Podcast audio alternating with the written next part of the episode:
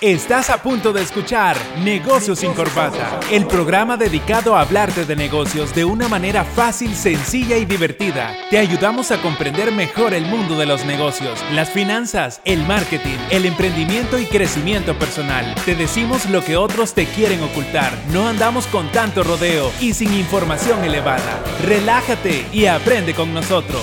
Comenzamos. Tardes amigos, ya venimos aquí en su programa Negocios sin Corbata, el, pod- el único podcast donde te hablan en qué, en tu idioma, En tu idioma. De exactamente, negocios y sin tanto rodeo. con un lenguaje lúdico para que todos nos entiendan, ¿eh? entre amigos, dando consejos para aquellos que son emprendedores, para los empresarios y para los gastones compulsivos también, ¿no? Para todos, para todos. Eh, hoy traemos un súper tema, fíjate. Un Ey, Temazo. Temazo, Y temazo. práctico. ey, a ver, prácticas. cuéntenme, ¿de qué vamos Mira, a hablar este día? Hoy vamos a hablar de un tema eh, interesante. Tiene que ver con la vida práctica de los negocios. ¿Ah, Estamos sí? hablando de estrategias. Vamos a hablar acerca de estrategias de negocios para la temporada de fin de año. Ese momento cuando suenan estas cancioncitas, así como esta, Eric. Ay, ay, ay, ay, ay. Ey, ya se siente, vaya, Sí, y estos ya- vientecitos. Yo creo que el clima ya, ya se puso, ¿eh? Ya se puso Ya el se- clima para la cumbia. Ya Para a la- llover. Ya dejó de llover. Sí, Ya se siente ese Pero olorcito. No vayas a lavar el carro porque si lavas el carro invocas la lluvia. Yo lavo Ah, el carro bien. y llueve. en serio. No, hombre. Bueno, pero para eso están los seguros de lluvia, ¿no? Bueno, Bueno, depende. no No, todos, no no sé si aplican todos. pero-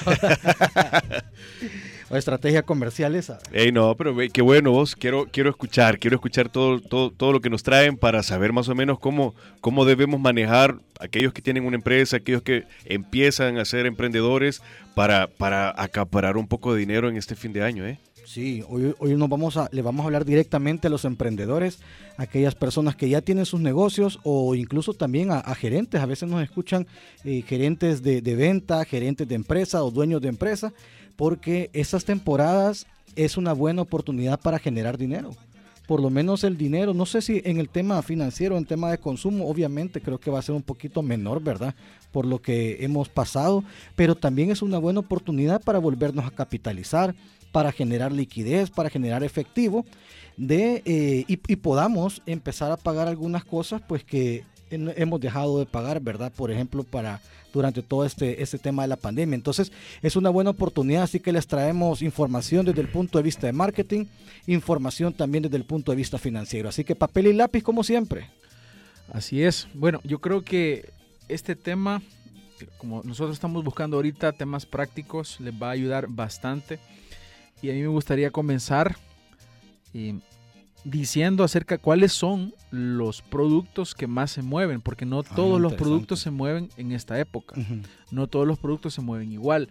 Hay, hay un estudio que, que encontré por ahí que nos estaban dando los 10 productos que son más populares en la época eh, navideño de fin de año. Y básicamente la época de fin de año se- inaugura con el Black Friday. Entonces tú sabes que en Estados Unidos comienza el, el Black Friday, eh, de Acción El de último, Gracias, el último viernes del año, Y de, a- de- de noviembre, perdón. de noviembre. Y, y a partir de ahí ya todo es full Navidad. Entonces ya comienza un movimiento comercial bastante fuerte y obviamente esa, esa cultura de comercio se ha trasladado a nuestros países en Latinoamérica. Y a nivel general podemos decir que los productos que más se mueven en esta temporada, número uno es la ropa. Ese es el, el producto que más se mueve. Atención, atención a las personas La- que venden ropa, La ropa.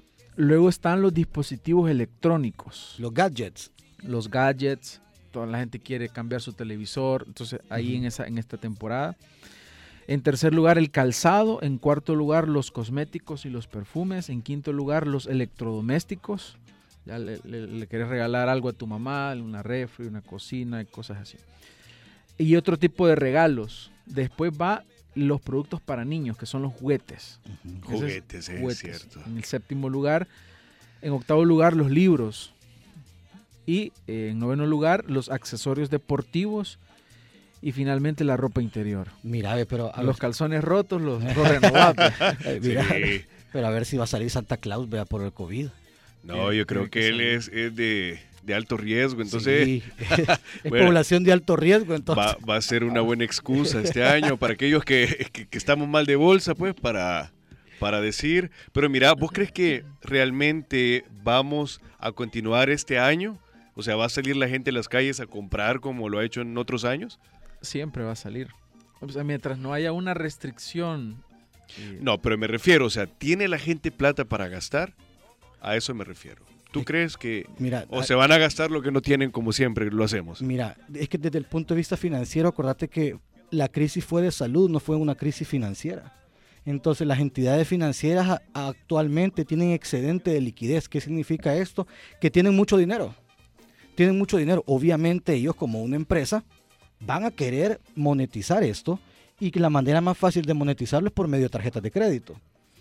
Eh, compras a plazo, compras en cuotas. Ahorita venía escuchando en la radio que estaba eh, una entidad financiera diciendo que tú podías utilizar la tarjeta en las compras navideñas y pagarlas en febrero del otro año.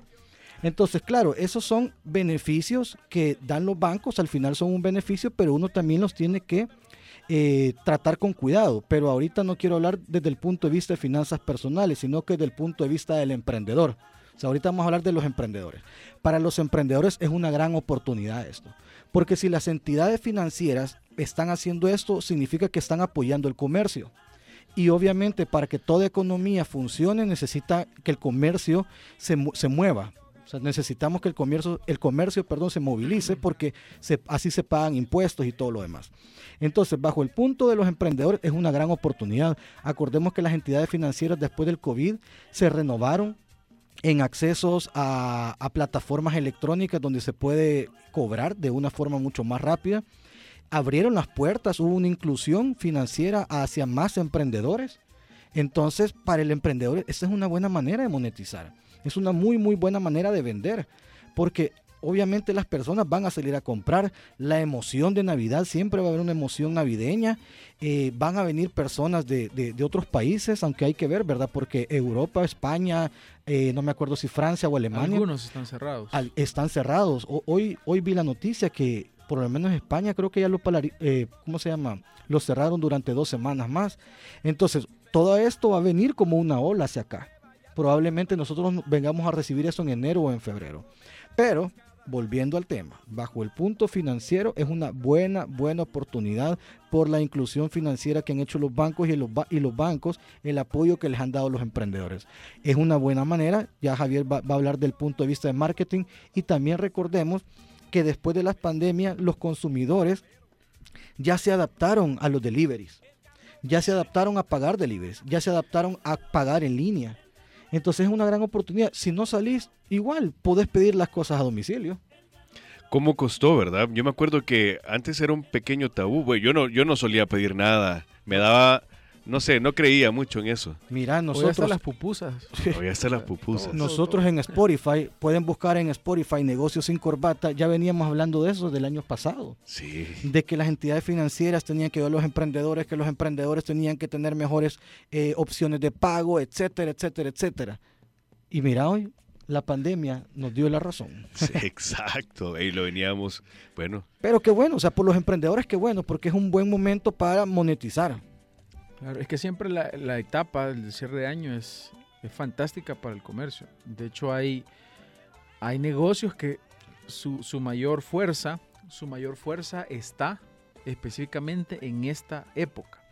Por ejemplo, en el caso de los servicios, por ejemplo, si tú das servicios de consultoría, si tú das servicios de, de asesorías o cualquier tipo de servicio, es mucho más difícil Sí, vender. ahí estamos jodidos nosotros, ahí estamos complicados nosotros porque O sea que tenemos sí. activos, digamos, 11 meses. lo que, lo que pasa es que ahorita, ahorita, ¿qui- ¿quién quiere saber de un asesor? Pues ve a las sí, asesorías. está, está Claro. complicado. Pero el mercado así es. Aquí uno se tiene que poner también eh, para las personas que tienen servicios. O sea, tampoco es como que se vayan a dormir y vayan a decir, no, que ni modo, tenemos que esperar el otro año por las empresas. No, hay un montón, hay un montón de emprendedores que usted puede generar y le dice al emprendedor, por ejemplo, deje el curso ya pagado a este precio, con este descuento y empiece el otro año.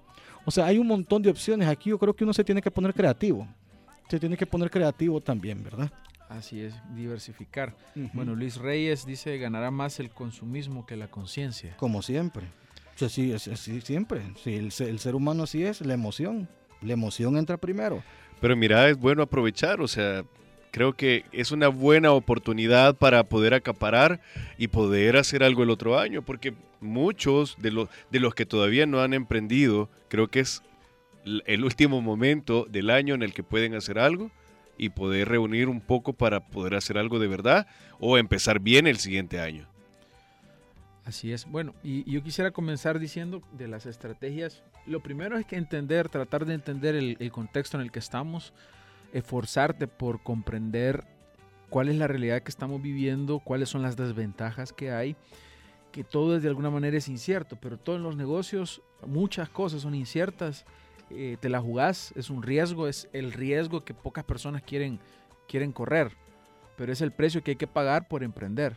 Eh, te arriesgas que, que en un determinado momento se pueda cerrar nuevamente el país y tengas ahí el producto acumulado, pero también es una oportunidad que tenés para poder moverlo y para poder, eh, como decía Mario, poder capitalizar tu negocio para, para poder estar fuerte para el próximo año. Entonces, lo primero, la primera parte estratégica es que, es que tenemos que entender el entorno, el contexto en el cual nos encontramos, tratar de investigar bien qué es lo que está sucediendo en el mercado, poder acceder a las noticias, eh, y también no dejarte llevar por todas las noticias, porque ah, en este tiempo nos ha quedado muy claro que ha habido mucha manipulación de información de parte de los medios. Eh, entonces, informémonos bien y tratemos de buscar fuentes fidedignas, confiables, para poder entender el contexto. Si estás bien informado de qué es lo que está sucediendo, se te hace mucho más fácil tomar decisiones. Número dos, eh, una parte estratégica es que es una oportunidad para mover inventario. Es una buena oportunidad para eh, rotar, y mover inventario, deshacerte de mercadería que, tal vez... Eh, desalojar. desalojar. Sí, y eso hace mucho, eso es una estrategia que hacen muchos comercios en Black Friday precisamente. Eh, vender a esos precios para desalojar mercadería y traer la nueva mercadería. Y claro, esa es una buenísima oportunidad y estoy seguro que ahorita, por ejemplo, en Black Friday, muchos comercios van a utilizar esa estrategia. Entonces, si usted tiene inventario rezagado, usted nos está escuchando y tiene inventario rezagado, puede hacer eso. Es una buena, buena estrategia mover el inventario.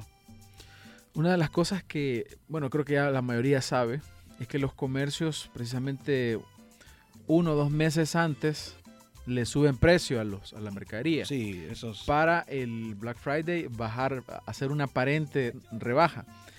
Yo vi un, fui a un, fui a evaluar y y andaba buscando un blazer y estaba con un precio. Fui después por el blazer y ya le habían subido el precio, eh, casi el doble.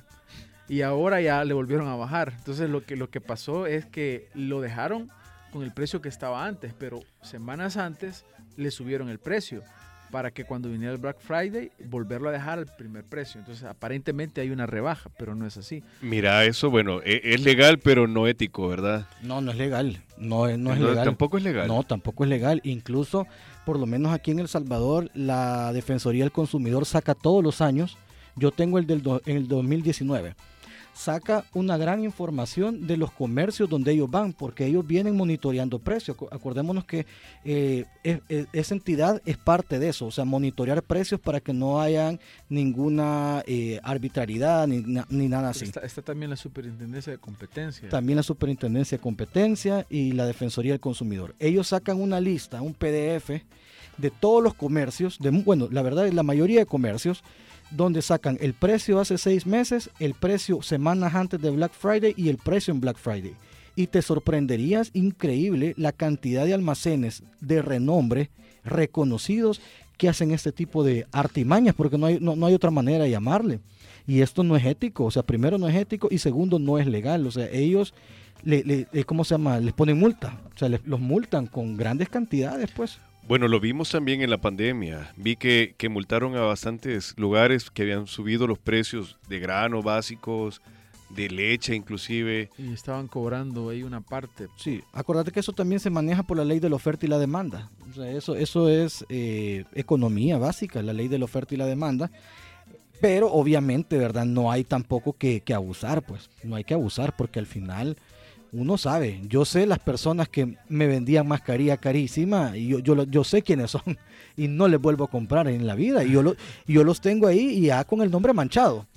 O los almacenes también, ¿verdad? Entonces, claro, la responsabilidad social empresarial no solo es algo que tiene que estar en la empresa, sino que es algo que tiene que cumplirse.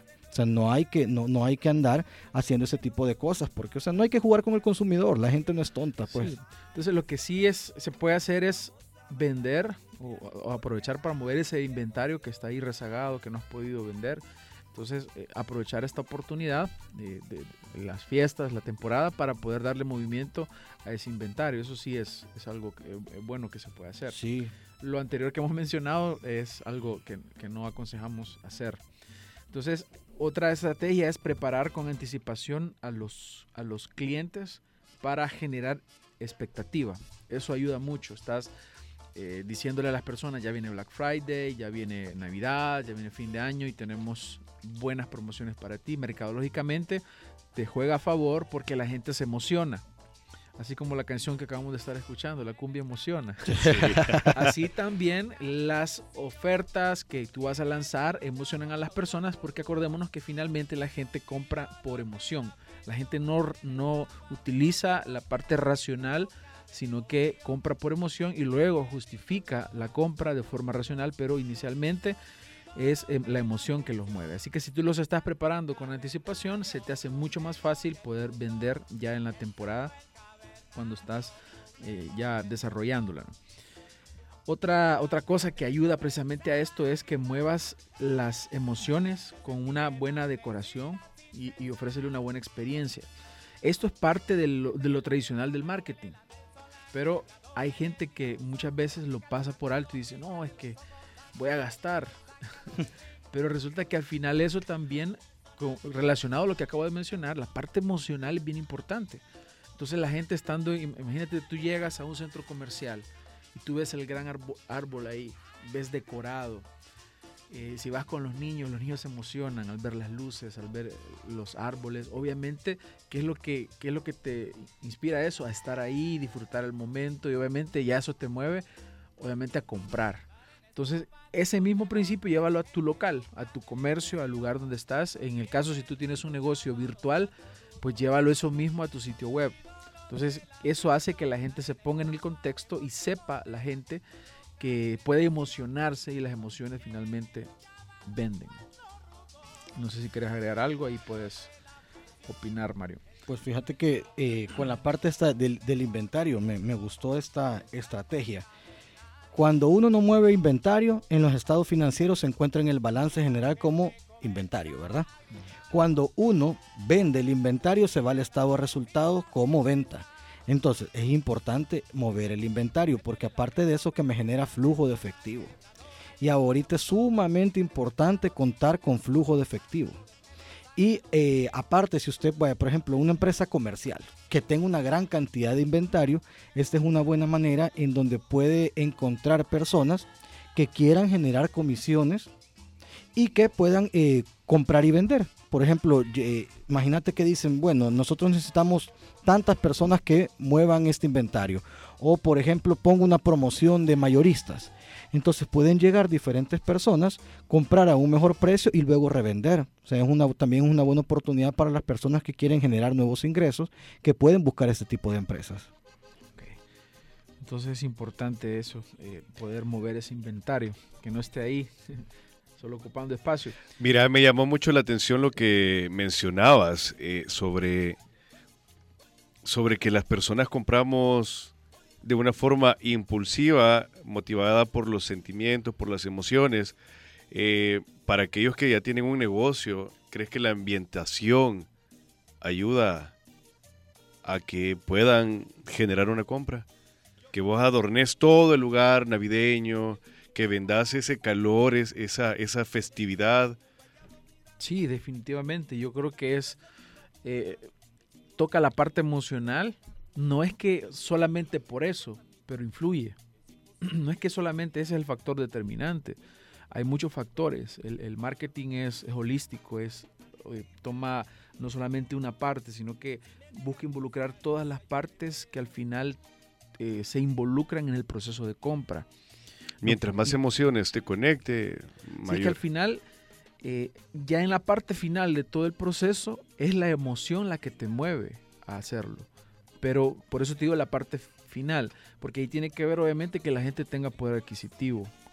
La gente tiene dinero y como tiene dinero, pues se va, aunque sea la gente dice, bueno, voy a ir a, a, comprarme un sorbete con, mis hijos, vamos a estar ahí un, ratito, pero resulta que también tiene su, eh, sus fondos ahorrados, entonces se encuentra con una promoción y, está todo, todo, todo el, eh, el, contexto adecuado precisamente para la compra, pues la persona puede en el momento tomar la decisión. Claro, hay otros tipos de productos que requieren de, estar pensando eh, mucho más las cosas, pero al final siempre hay un componente emocional.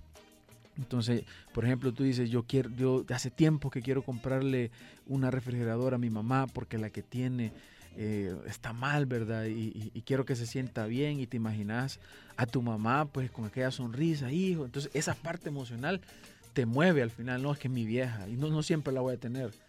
Y, y al final terminas comprando. Entonces, claro, hay diferentes eh, procesos que se dan pero la parte emocional juega un papel muy importante y esa ambientación te mueve. O sea, es Navidad. Claro. Es tiempo de, eh, el, típico eslogan, es tiempo de compartir. Es tiempo de gastar, debería decir, no, pero sí, porque vas a los centros comerciales, los centros comerciales gastan miles de dólares en decoración, pero es por eso, porque es un ambiente navideño que te, que te invita a gastar. Te más dinero, te pagan aguinaldos, o sea, te invita a gastar. Entonces, los emprendedores esa parte lo tienen que aprovechar porque al final es una época, así como dice, de compartir, pero el compartir significa gasto. Bueno, es una inversión al final de todo. con el emprendedor. Es una inversión para el emprendedor, sí. Para el emprendedor. Para el emprendedor, sí.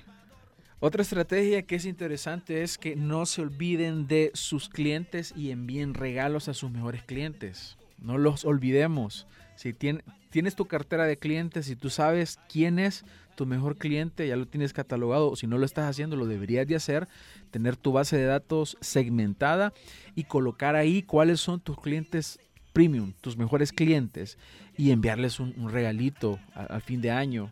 Eso te va a ayudar a fidelizarlos, a que ellos digan, bueno, no solo están pensando en que les compre, sino que también están eh, pensando en, en darme algo.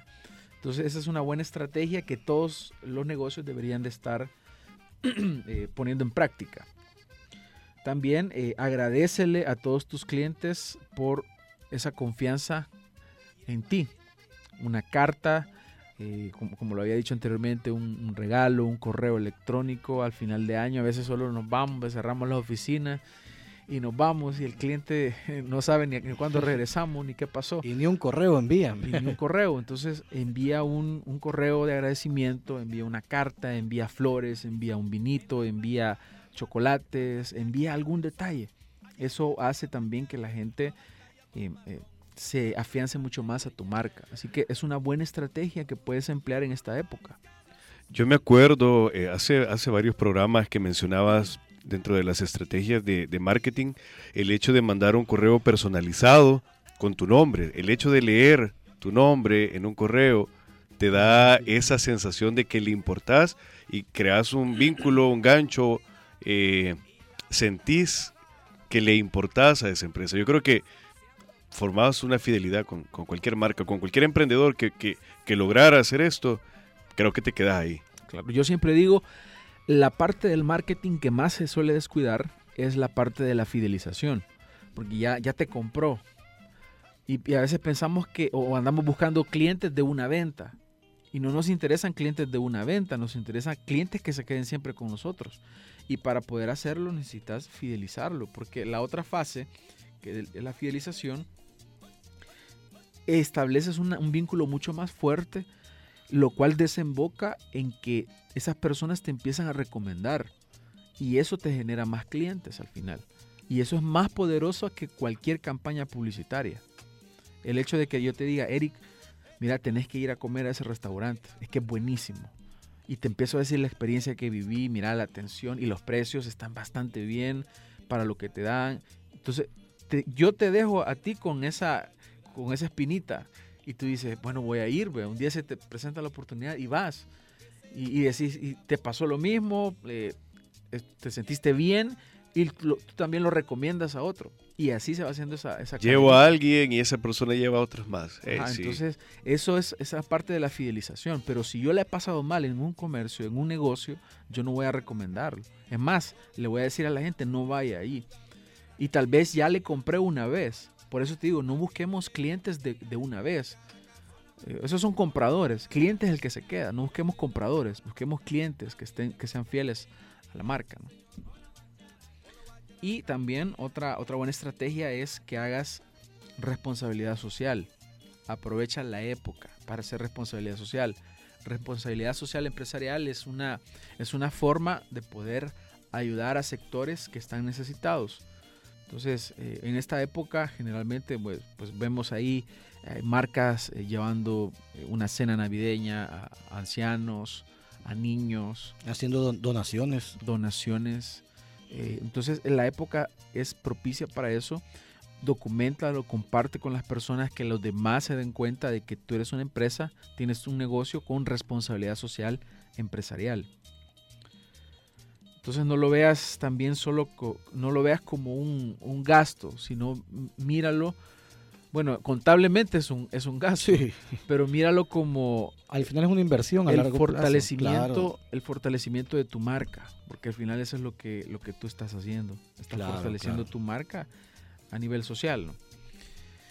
Eh, otra, otro aspecto que quiero decirles que es bien interesante es que destines un buen presupuesto en esta época porque la publicidad se pone más cara. Un buen presupuesto para publicidad. Fíjate que esa es una de las cosas de las preguntas que yo te traía, Javier.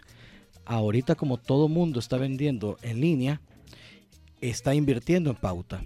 ¿Cómo, cómo, cómo va a estar ahorita o cómo es la estrategia o los algoritmos de Facebook para aprovechar que haya una buena estrategia de pauta publicitaria? Lo que, lo que sucede a nivel eh, de algoritmos, y cuando hablamos de algoritmos, eh, hablamos de la forma en que Facebook mide eh, el- la accesibilidad de la información a las personas, la dirección, el direccionamiento de esta información, a quién le tiene que llegar y todo eso. Entonces, eh, lo que se da en Facebook es una puja. Entonces, hay- es una puja como cuando hay una subasta.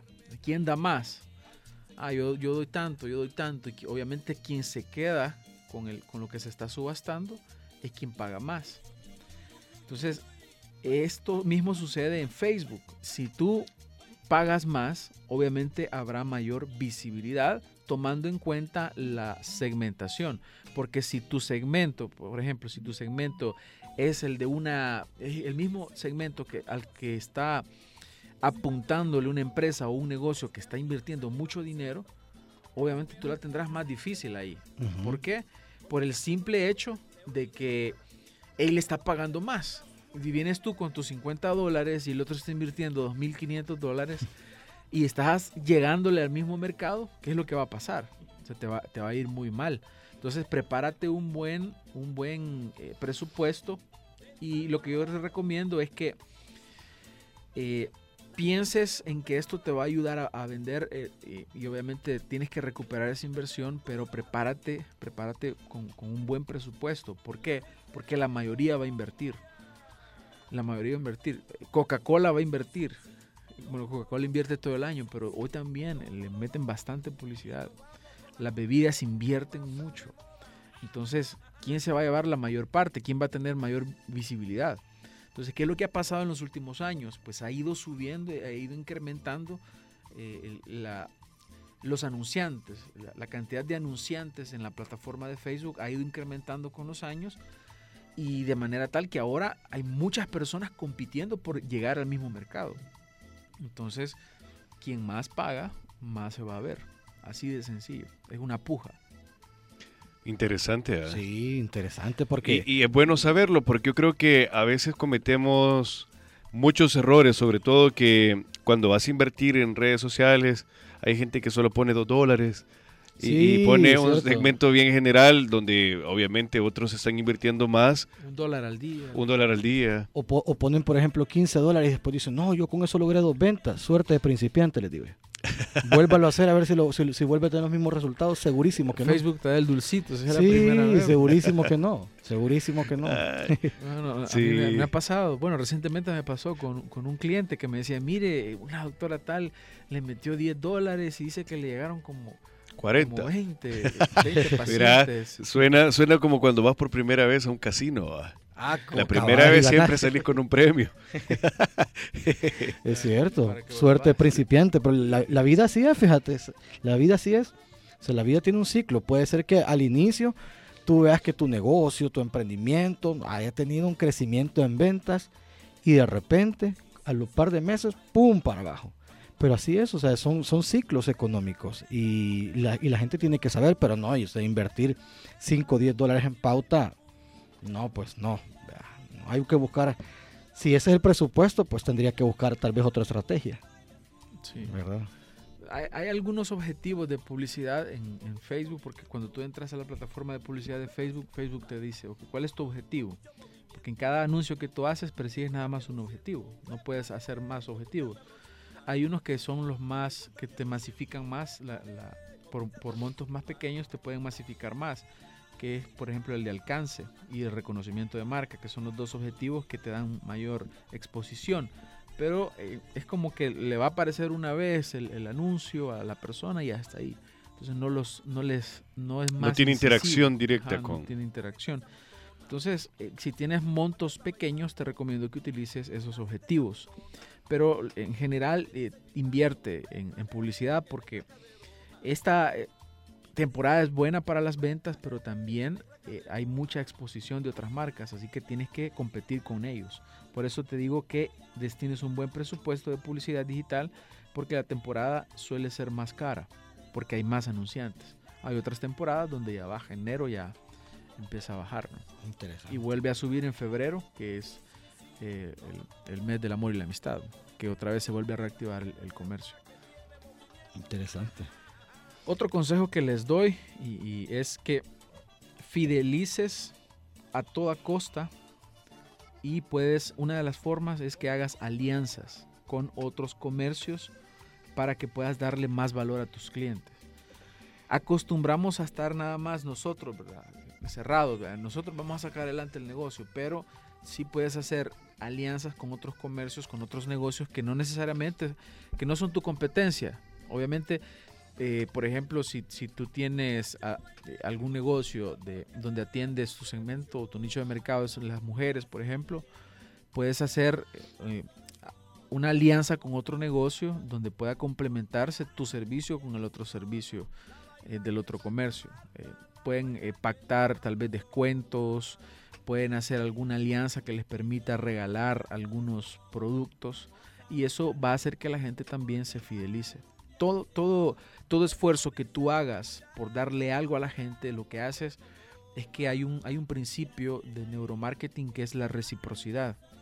La reciprocidad es que si tú me haces un favor a mí o me, me das algo, yo siento una especie de compromiso, ¿verdad?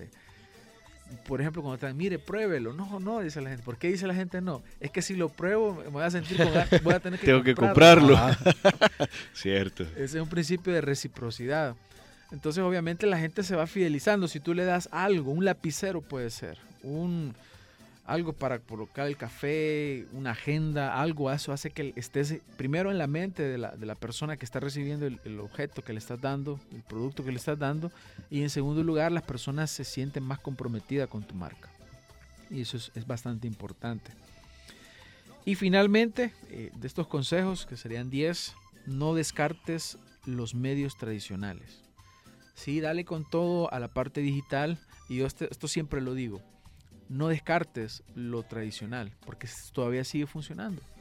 O sea, al final, eh, bueno, nos estaba hablando ayer con una persona y me decía que le habían mandado un link para ver para una boda. Y yo, ¿para qué quiero verlo así? Yo quiero ir, dice, yo quiero estar ahí. Entonces todos queremos lo presencial. Ya eh, hablamos con otro amigo también que ya estamos como un poco rayados ya de lo, de lo online, lo virtual y, queremos acceder a, lo, presencial. Y eso es cierto. Yo, bueno, hoy en el tema de pandemia, todos los, los baby showers hicieron que la gente llegaba a la casa y pitaba para, para demostrar que habían llegado, aunque sea fuera de la casa.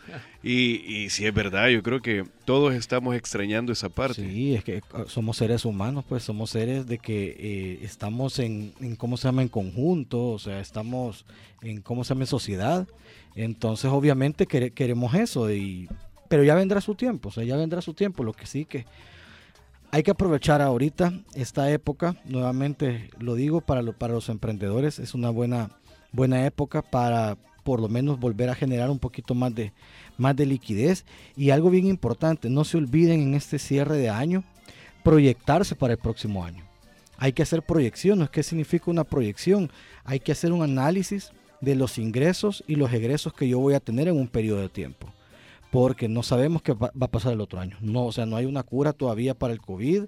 No, o sea, no sabemos qué va a pasar. Entonces siempre lo único que podemos hacer es estar preparados y tener un plan, tener un plan A, un plan B y un plan, un plan C, un plan financiero. Para cualquier cosa que vaya a pasar, ya estemos preparados y no nos agarre así como nos agarró esta pandemia que, a la mayoría pues eh, nos agarró de desprevenidos. Entonces es importante, no se les olvide eso. Hay que analizar qué pasó este año y hay que hacer proyecciones para el próximo año.